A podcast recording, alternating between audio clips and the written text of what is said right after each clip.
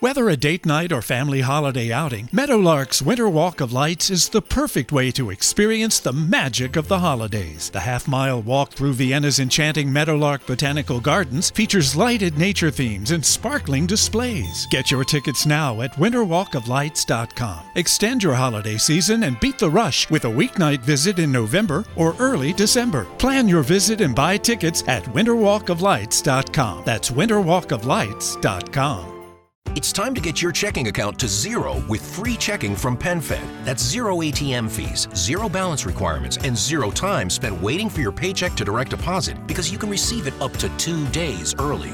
Open your account with just $25 and see how big zero can be. Apply online today at penfed.org slash free checking. Early direct deposit eligibility may vary between pay periods and timing of payer's funding. To receive any advertised product, you must become a member of PenFed, insured by NCUA. ¿Cómo están amigos? Bienvenidos a un nuevo capítulo de Revolución Circular, podcast de economía circular y cuarta revolución industrial, aquí en TX Plus, el primer gran medio digital de ciencia y tecnología. Soy Petar Ostoich y les recuerdo que pueden ver este capítulo y todas las entrevistas anteriores de Revolución Circular suscribiéndose en mi canal de YouTube o visitando nuestra página web www.revolucioncircular.org. Hoy tengo una gran invitada, me acompaña Fernanda Kluber, gerenta de clientes y sostenibilidad de París. María Fernanda lleva 10 años siendo parte del desarrollo de proyectos y campañas que forman parte de la estrategia Conciencia Celeste de tiendas por departamento de Sencosud. Dentro de este periodo, ha impulsado iniciativas como Volver a Tejer, la eliminación de bolsas plásticas, Recicambio, Ropa por Ropa y otras tantas que tienen como objetivo generar un consumo más consciente y responsable en el medio ambiente. Fernanda, muy bienvenida a Revolución Circular. Hola, gracias Petar por la invitación. Muchas gracias. muchísimas gracias a ti. Y es muy interesante esta entrevista porque todos conocemos París, vemos eh, que es una, marca presente en, en, la historia de Chile, ahora presente también en distintas partes de América Latina. Pero te agradecería que nos contaras un poco más sobre la historia de la compañía, de la tienda, la presencia en la región y la presencia también en nuestro país? Em, bueno, París, solo una pequeña corrección, París está solo en Chile, estaba, estuvo muchos años en Perú, efectivamente, en varias regiones de Perú, eh, pero el año pasado se cerró en Perú y hoy día estamos solo en Chile, lo que nos hace ser eh, una marca y un retail bastante local enfocado en, Chile y enfocado un poco en, todo lo que es la producción local y el, desarrollo comunitario. Y por eso siempre nos hemos identificado mucho con, ser una marca chilena, a diferencia tal vez de, otros retail. Bueno, París nace en 1900, somos una marca súper antigua, eh, nace como una mueblería eh, luego esa mueblería, porque se llamaba, eh, eh, era, era vendía solo muebles en el fondo, productos de casa, y luego esa mueblería se transforma ya en Almacenes París y se transforma en la primera tienda por departamento en Chile. Em, luego empieza a crecer, crecer en regiones, crecer en tiendas. Eh, luego el 2015 efectivamente la, eh, la absorbe Sencosud y se transforma, ya no es Almacenes París, sino París, aunque muchos eh, todavía lo llamen Almacenes París, que es muy bonito igual, porque las marcas cuando cambian de nombre son generaciones y generaciones que se tienen que volver un poco a ya de frente hay generaciones que no, no se acostumbraron y, las llaman como antes. Y, eso es una tienda que está presente en, las familias chilenas de muchas formas, eh, desde el vestuario, la moda, la belleza, que por supuesto que es nuestro eje central desde el negocio, pero también desde la casa, desde productos del hogar, tecnología, hoy día también muchos servicios, bueno, y para qué decir también eh, todo el tema e-commerce.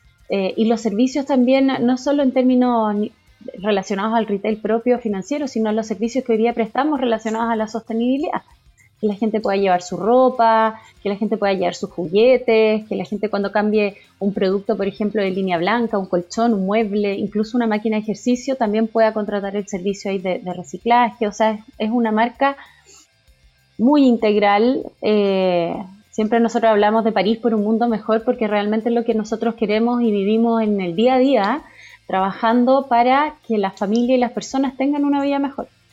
Qué lindo, qué, bonito. A, propósito del nombre, que lo vamos a hablar un poquito más adelante, porque lo, juegan con eso también en la propaganda del e-commerce, cuando, cuando también eh, eh, está este, esta confusión, ¿no? Lo encontré, lo encontré genial, pero vamos a hablar un poquito más del e-commerce un, poco más adelante. Tocaste el tema de la sostenibilidad. Yo realmente cuando me empecé a sumergir en, el tema de, de París, eh, vi que con sorpresa que ustedes sustentan eh, o tienen ya una estrategia de sostenibilidad por más de 10 años. ¿Por qué es tan importante el tema de la sustentabilidad para París? Eh, ¿Cómo ha evolucionado y cuáles han sido algunos de los principales hitos? Nosotros el, el área como tal la creamos en 2011. Veníamos trabajando ciertos proyectos o conociendo eh, acerca de esto. El 2011, al menos eh, en París, no sabíamos mucho el tema de, sostenibilidad o de sustentabilidad. Eh, tuvimos que participar en muchos cursos, nos tuvimos que capacitar, tuvimos que crear equipos, tuvimos que alinearnos muy bien con, con la compañía completa de manera transversal con el resto del equipo, porque este era un grupo de personas que iba a trabajar con todos de la mano. Esto no es un trabajo que uno haga en una empresa de forma independiente ni, eh, ni sin colaboración. En el fondo esto es un equipo que realmente tiene que saber conocer el resto de las áreas y trabajar muy bien de la mano. El 2011 nace el área de sostenibilidad eh, y cuando nace lo primero que tenemos que decidir es ¿para dónde vamos? ¿Qué hacemos? ¿Cómo cómo se desarrolla la sostenibilidad en el retail? Y creamos la estrategia conciencia celeste. Eh, conciencia celeste. Em, esta estrategia es creada de la mano em, de, una consultora, sin duda, que hasta hoy en día trabaja con nosotros.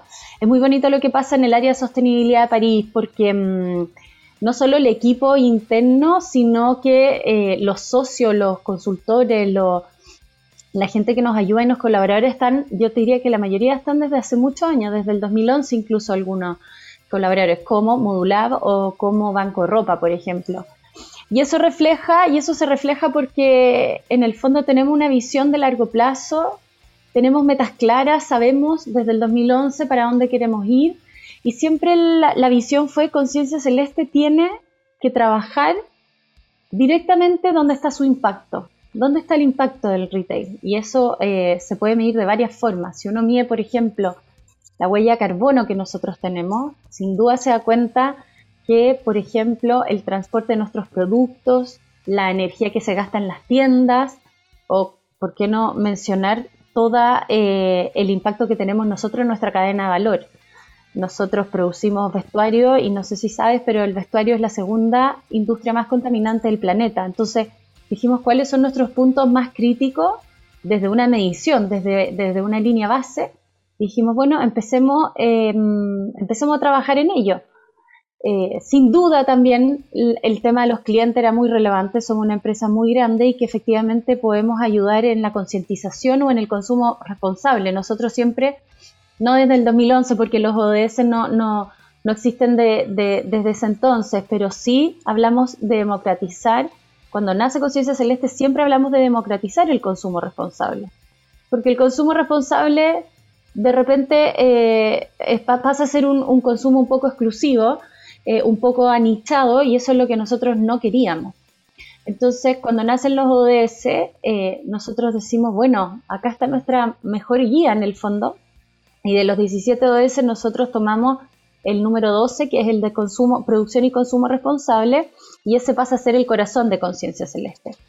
Cuando Conciencia Celeste tiene una línea base de desafíos, eh, la medición de la huella carbono, en ese entonces reportábamos bajo la metodología GRI, teníamos varios indicadores que dijimos nosotros esto lo tenemos, esto lo tenemos que mover hacia, hacia un norte claro.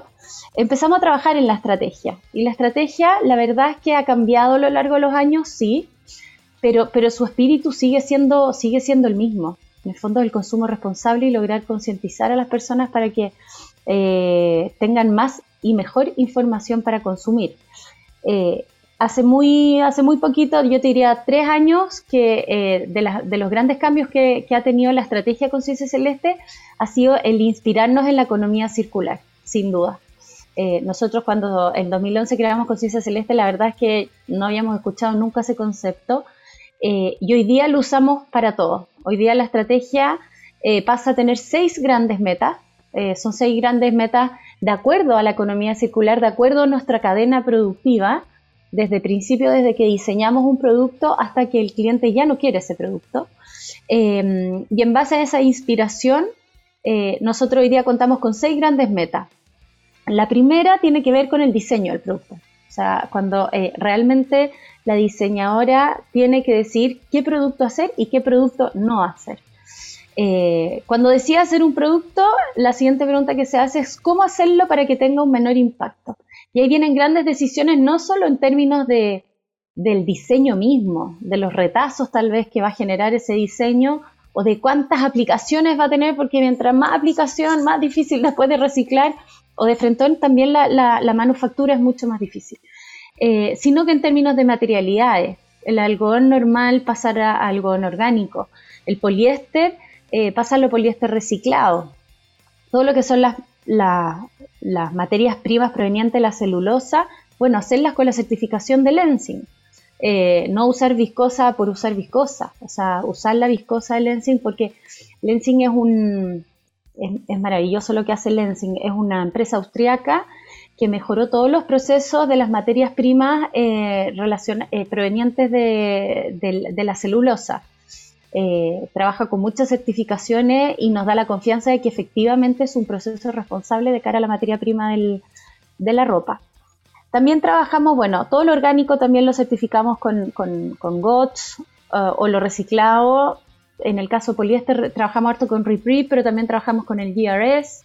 Eh, todo lo que tiene que ver con la normativa europea y los químicos, eh, porque no sé si bien saben que, en Chile hoy día no hay una normativa que te legisle con respecto a qué químicos usar y, y, cuánto usar en el fondo la producción de la ropa, a diferencia en Estados Unidos y Europa.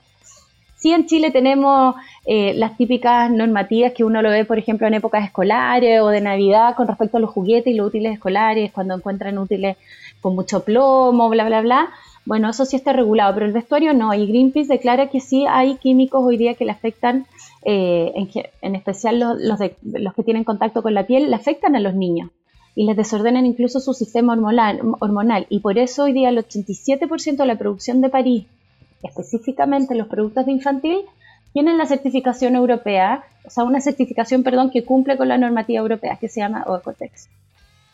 Entonces, dentro de este primer paso en la estrategia de conciencia celeste, hoy día el equipo de desarrollo de producto con el equipo comercial sabe que al 2025 tienen que lograr que el 100% de los productos nuestros, que significan los de nuestras marcas propias, en el fondo nos encantaría poder en el, en el mediano plazo también lograrlo con el resto de las marcas, pero eso es un trabajo también eh, más de largo aliento porque no depende de nosotros. Nosotros podemos presionar bastante, pero, pero, mm, sería mucho más lento y tal vez no movamos tanto la aguja como si la movemos cuando eh, influimos directamente en nuestras decisiones y en nuestro quehacer diario. Y este equipo sabe que al, al 2025 tiene que tener el 100% em, de los productos con atributos sustentables. Nosotros justo hoy día revisábamos los números actualizados de, lo que está entrando para el verano 22 y vamos en 50,2. Así que al menos ya pasamos la mitad, eh, la mitad de la meta. Luego del diseño viene la producción en sí. ¿Qué fábrica? ¿Qué proveedor? ¿Esa fábrica está auditada? ese proveedor ha llenado, eh, participó, por ejemplo, en las capacitaciones de nuestro código, ha llenado las cartas de compromiso. Eh, y ahí viene todo un mundo eh, que a nosotros nos encanta, que es precioso, que tiene que ver con la trazabilidad y la transparencia. La transparencia radical, como hablamos. Em, desafío, nosotros toda esta información la tenemos, porque hablamos de, de, transparencia radical, porque toda esta información nosotros la tenemos disponible en paris.cl si uno se mete en el menú principal, la primera opción te sale conciencia celeste y después te vas a la sección cómo se hizo tu ropa. Y tú encuentras ahí la cantidad, por ejemplo, de fábricas con que trabajamos, en qué países, cuáles son sus notas en el fondo em, de los cinco eh, temas más críticos para nosotros, que por supuesto es el trabajo infantil y forzoso, después vienen salidas de emergencia, temas de incendio y pagos de salarios mínimo o legales, de acuerdo a la, normativa de cada país. Entonces en eso hemos avanzado harto, es un desafío tremendo, tremendo, porque cambiamos, uno va cambiando año a año, las fábricas también van abriendo nuevas, van cerrando otras, entonces es un constante manejo de información eh, y por eso para eso tenemos un equipo eh, dentro de Sostenibilidad de París, un equipo especialmente dedicado a eso. Eh, y ahí, por supuesto, que el gran desafío y la gran meta es la trazabilidad del 100% de, nuestro, de nuestros productos. Luego, cuando el producto ya está hecho, es cómo se transporta. Que acá yo te contaba que em, acá hay una anécdota que, es muy bonita. Nosotros, pre-2019, en nuestra huella de carbono, lo que más generaba huella de carbono de la operación de París eran los clientes llegando a las tiendas en sus autos. Scope 3. Eh, exacto, el Scope 3. Pero hoy día em, eh, eh, han ido cambiando esas proporciones y hoy día sin duda con todo el tema e-commerce, hoy día nuestro gran eh, dolor o, para decirlo de forma más positiva, nuestro callito de batalla hoy día es el transporte de los productos, sin duda.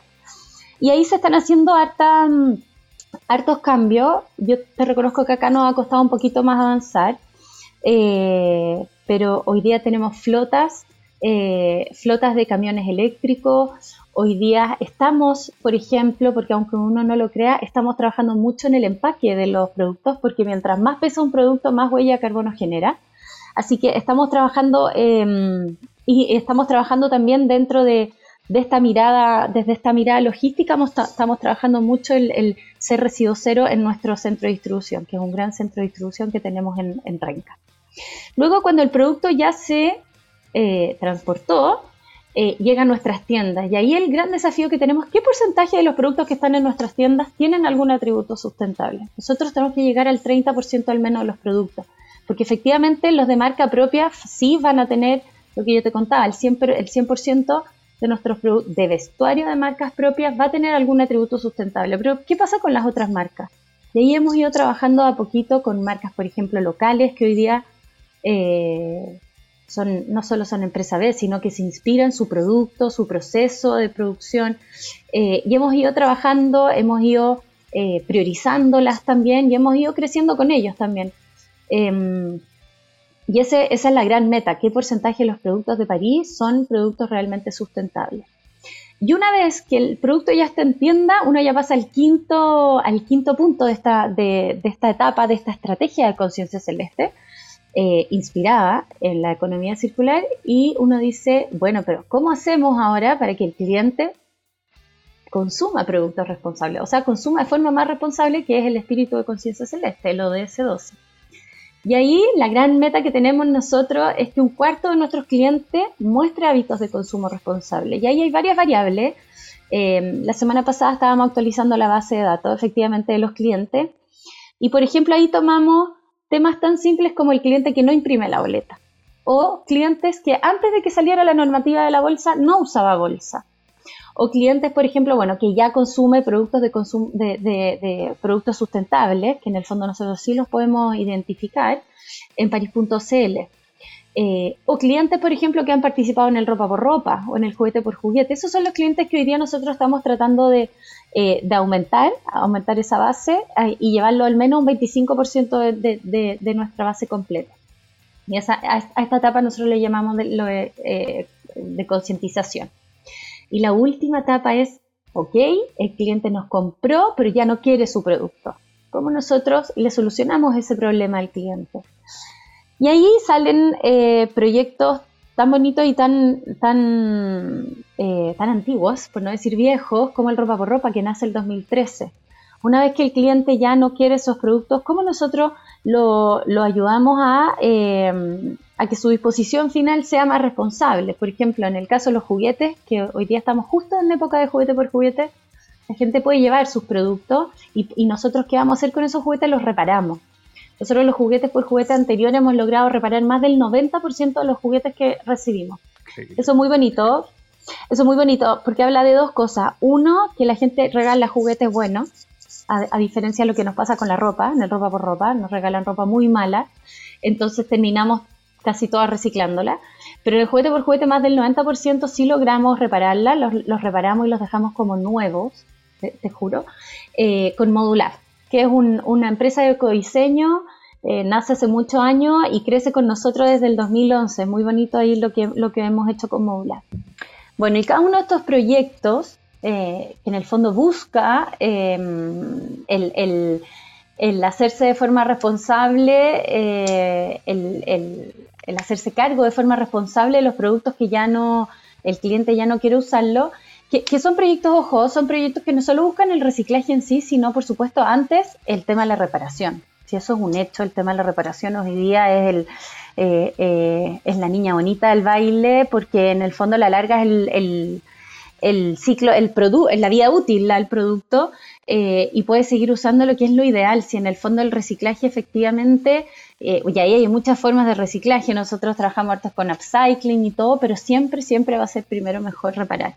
Y ahí trabajamos también un proyecto itinerante eh, que comenzamos a principios de la pandemia a hacer un servicio gratuito a los clientes en las tiendas, en donde uno podía llevar vestuario y productos electrónicos chicos que, que te cabieran, que te cupieran en las, en las manos y, bueno, y comenzó la pandemia y, ahí quedó, pero, pero hay que volver a retomarlo sin duda. Y esta última etapa de la economía circular, su principal meta es efectivamente eh, triplicar los productos que nosotros reinsertamos en el ciclo económico. Ahora, esto es el 2025.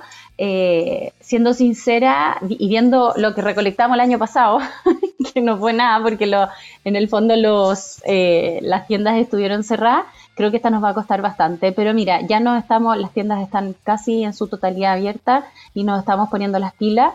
Eh, estamos justo en un juguete por juguete, en vez de durar cinco días va a durar 10, o sea, realmente nos tenemos que, poner las pilas si queremos lograr al 2025 esa meta, que es triplicar los productos que nosotros le recolectamos de nuestros clientes y los reinsertamos en el ciclo, en el ciclo económico. Así que eso es a grandes rasgos la estrategia Conciencia Celeste, lleva mucho tiempo.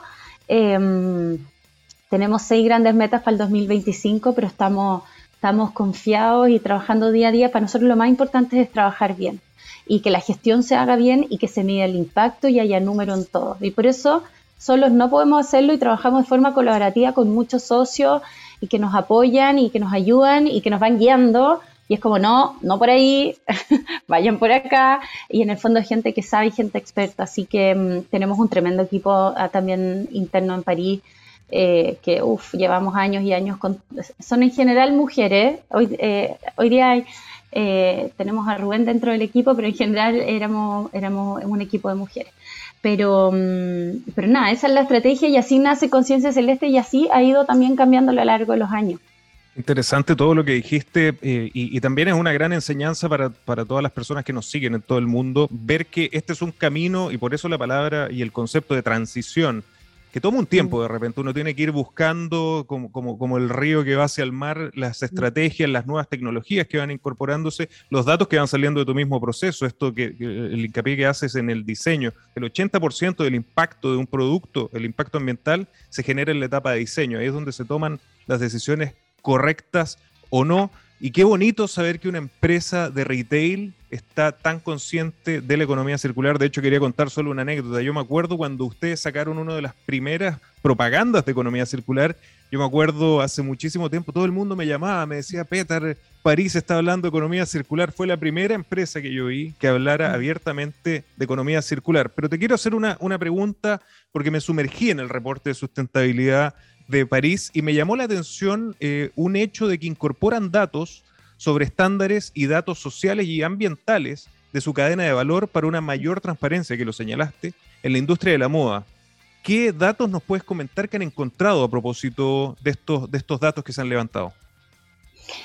Em, uy, diste en un punto. Yo te diría que, no había nada más desafiante en este camino de 10 años eh, que el tema de, los estándares sociales, ambientales eh, y, los, y los certificados o las certificaciones que, existen para asegurarnos, de, eh, asegurarnos el correcto uso, el correcto sí, uso, pero también el, la correcta después comunicación de cara al cliente y el tema de las auditorías. Esto es un mundo em, desafiante, difícil, son países lejanos, eh, son países independientes que nosotros tenemos oficina en China, una oficina sumamente activa con este tema, activa que ha empujado eh, que ha empujado bastante el programa eh, de Conciencia Celeste, pero igual sigue siendo un tremendo desafío. Eh, nosotros, por ejemplo, yo te comentaba, en términos sociales, nosotros, yo diría que con, la, auditoría que más trabajamos y que se enfoca en los estándares sociales es BSCI, que es una, de las auditorías más conocidas del mundo. Trabajamos también harto con SMETA, que es una auditoría, no una certificación, pero es un tipo de auditoría sumamente exigente eh, que equilibra, a mí lo que me gusta mucho es Meta es que equilibra muy bien lo que es social y ambiental, porque la BSCI eh, se concentra un poquito más en lo social. También trabajamos en menor medida, por ejemplo, con la SA8000, que es full ambiental, eh, menos social. Entonces ahí uno va encontrando em, distintas herramientas, distintas herramientas, distintas, em, distintas certificaciones de auditoría como para eh, asegurarle al cliente que efectivamente ese producto fue hecho por una fábrica certificada y, bien certificada. nosotros nos ha pasado, uy, hemos vivido experiencias bien, em, bien anecdóticas. Eh, por ejemplo, nosotros hay, hay, veces que recibimos eh, certificados que no coinciden con nuestro producto. Nosotros hacemos todo documento que nos llega, le hacemos una revisión hacia atrás. O sea, usamos el código, nos vamos a la plataforma de la certificación y han habido cosas, entre comillas, chistosas, pero que nos, han hecho tomar decisiones drásticas, como que, por ejemplo, nos llega un certificado que no coincide en absoluto, por ejemplo, con la cantidad de algodón que estábamos eh, revisando y que estábamos viendo si realmente era certificado. Nosotros hacemos balance de masa, nosotros, eh, si mandamos hacer una polera con algodón reciclado, eh, orgánico, perdón, eh, trabajamos con algodón reciclado, pero muy poquito, porque pierde mucha calidad. Pero el, algodón orgánico, por ejemplo, y después ese certificado no calza en absoluto con las toneladas de algodón de la polera, ese certificado es raro, pues, ¿cachai? Y ahí salimos a cuestionar al vendor, salimos a cuestionar a la fábrica, y ahí hemos, y por eso te digo que hay un equipo especialista en esto y dedicado con, con máxima exclusividad, porque imagínate que nos llegan al día nos deben llegar 30 certificados que hay que revisar hacia atrás y no hemos encontrado con cosas em, y hemos por eso también dejado de trabajar con, proveedores y con, y con fábricas en específico de un día para otro, sin importar en qué, en qué, estado, en qué estado está la producción. Em, los estándares, a ver, lo, perdón, las situaciones críticas que, que, para nosotros son, no se discute en el fondo, no, se le no, hay segundas oportunidades, sin duda el trabajo infantil y el trabajo forzoso. Trabajo forzoso eh, se entiende, por ejemplo, em, nosotros hablamos de la esclavitud moderna, pero se entiende, por ejemplo, en casos como que a los eh, migrantes que trabajan en esa fábrica se les retiene el pasaporte, por ejemplo. Eso no se hace. Eso no se hace. Y de cara al, al proveedor o a la fábrica, que, muchas veces nos dicen, em, no muchas veces, no hemos tenido, no hemos tenido tantos casos, pero la explicación eh, que dan es, que es porque son documentos tan importantes que se les pueden perder en el fondo en los traslados y todo. Bueno, eso da lo mismo, es riesgo del trabajador, pero no se le retiene el pasaporte a un trabajador. Mm. Eh, y luego vienen cosas que ya se les exige al proveedor, a la fábrica, planes de acción y dependiendo de la gravedad, el tiempo que se le da a ese plan de acción. Por ejemplo, las salidas de emergencia o eh, temas de incendio. Nosotros en Bangladesh, que es, fue, fue el gran tema, no sé si te acuerdas, el, 2003 en Rana Plaza, sí, en Rana Plaza Em, ese accidente cambió la industria de la moda, cambió, em, murieron más de mil, 1.200 personas. Terrible. Eh, entiendo que murieron, la misma persona que, murió, que murieron en una de las torres en las Torres Gemelas en Nueva York, o sea, para que uno se dé cuenta que en una fábrica en Bangladesh se hayan muerto las mismas personas que habían en, en, una de las Torres Gemelas porque había un nivel de hacinamiento o sea, inaceptable. Y ese, y ese hito en Bangladesh cambia no solo la historia en Bangladesh, sino la historia de la industria de la moda. Y Bangladesh hoy día, a pesar de lo que muchos creen, hoy día se eh, y creo que fue una oportunidad para ello, ha crecido muchísimo en la industria textil y hoy día cuenta con buenas fábricas y todo el tema de las infraestructuras, incendios, seguridad de los trabajadores está bastante avanzado. Yo me alegro bastante de lo que hemos logrado con, con las fábricas de Bangladesh, muchos años con la ayuda de Accor, que es una mm, una agrupación de grandes empresas con los sindicatos de estas fábricas, donde nos unimos desde hace ya varios años y nos ayudó muchísimo a mejorar la calidad de la infraestructura y, seguridad en general de las fábricas.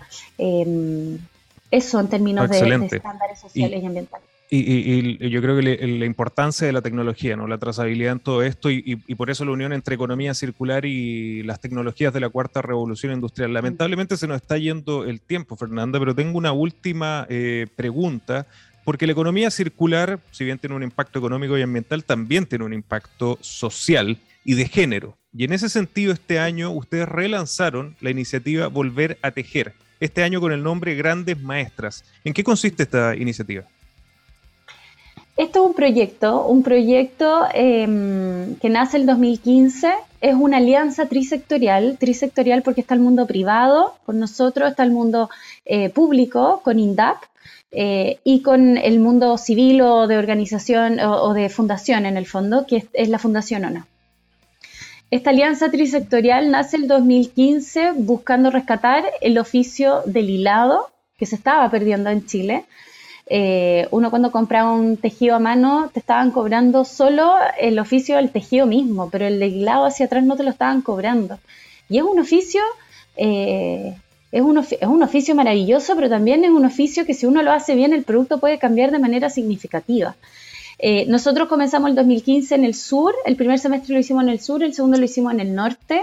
Siempre en general em, Nunca hemos trabajado con Santiago, así que es un, es un proyecto también que busca también la descentralización. Y, la, y capacitamos a mujeres de distintas, siempre usuarias de INDAP, eso sí, tienen que estar eh, tienen que ser usuarias en el fondo del, de, INDAP.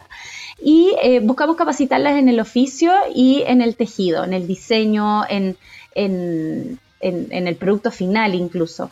Eh, y a medida que han, ha ido pasando los años, el proyecto ha ido mutando. Hay veces que, ponte tú, le ofrecemos al cliente el, producto final ya tejido y en general trabajamos mucho con productos infantiles, pero también trabajamos con eh, ovillos para que la gente vuelva a tejer, porque también esa es una forma es una forma de ser más sostenible también, el hacer uno mismo sus propias prendas.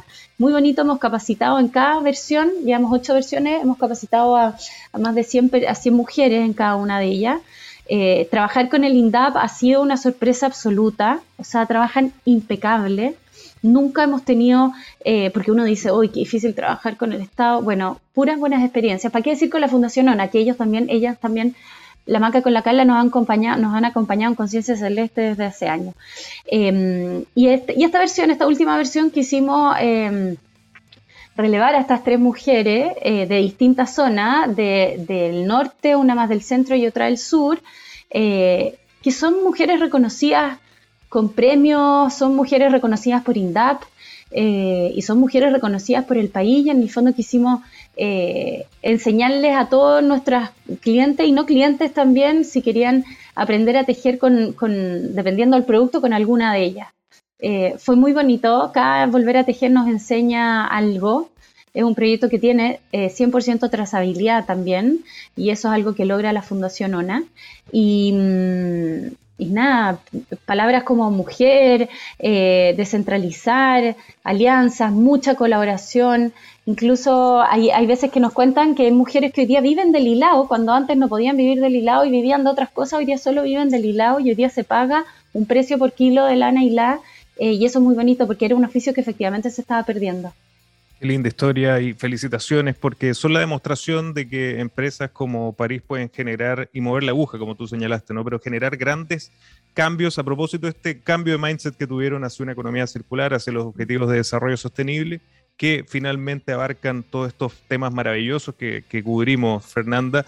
Lamentablemente se nos fue el tiempo, definitivamente te dejo invitada, nos quedó el tema del e-commerce, el tema de las tecnologías, otras iniciativas de economía circular, así que las puertas abiertas de Revolución Circular. Última eh, dato que te, que te solicito, ¿dónde la gente, que debe haber quedado maravillada con todo lo que nos contaste, puede visitar o saber más de lo que están haciendo desde París? Es súper fácil llegar, paris.cl, en el menú principal que está a la izquierda arriba, em, uno lo pincha y se te despliegan muchísimas categorías donde tú puedes comprar mucho ya. La primera categoría que sale es conciencia celeste. Si uno pincha en conciencia celeste te van a dar tres opciones. Uno, irte a los productos sustentables o sostenibles. Eh, dos, irte a los proyectos, si quisiera uno saber eh, los resultados de los proyectos o las fechas, etcétera. Y tres, todo lo que tiene que ver con la estrategia, que es lo que contamos de economía circular, las metas, están los reportes de sostenibilidad desde el 2011, están los eh, reportes eh, desde allá hace tres semestres con respecto a los estándares sociales y ambientales y está nuestro código con los de proveedores. Ahora, yo, eh, yo insisto, nosotros hemos trabajado mucho, pero nos queda mucho también, nos queda mucho. O sea, estamos avanzando y lo hacemos desde la máxima convicción, el equipo completo. Eh, pero nos falta mucho, nos falta trabajar más de la mano con nuestros clientes, con nuestros colaboradores, o sea, realmente es un camino que no, no hemos llegado todavía a la meta, para nada. Así es, pero lo que sí te garantizo, Fernández, es que van por el camino correcto y todo lo que están haciendo es para sacarse el sombrero y felicitarlos. Y por favor, en nombre de, Revolución Circular, felicitaciones para todo el equipo. Muchísimas gracias. por acompañarnos, Fernando. Gracias por la invitación. Muchas gracias. Y a ustedes, amigos, también muchísimas gracias por acompañarnos y recuerden que los invito la próxima semana con otro caso espectacular de economía circular y cuarta revolución industrial. Nos vemos. Okay, round two. Name something that's not boring. A laundry? Ooh, a book club. Computer solitaire, huh? Ah, oh, sorry, we were looking for Chumba Casino. That's right. ChumbaCasino.com has over 100 casino style games. Join today and play for free for your chance to redeem some serious prizes. ChumbaCasino.com. No purchase necessary. Full prohibited by law. 18 plus terms and conditions apply. See website for details. Okay, round two. Name something that's not boring. A laundry? Ooh, a book club. Computer solitaire, huh? Ah, oh, sorry. We were looking for Chumba Casino. That's right. ChumbaCasino.com has over 100 casino style games. Join today and play for free for your chance to redeem some serious prizes. ChumbaCasino.com. No purchase necessary. Full prohibited by law. 18 plus terms and conditions apply. See website for details.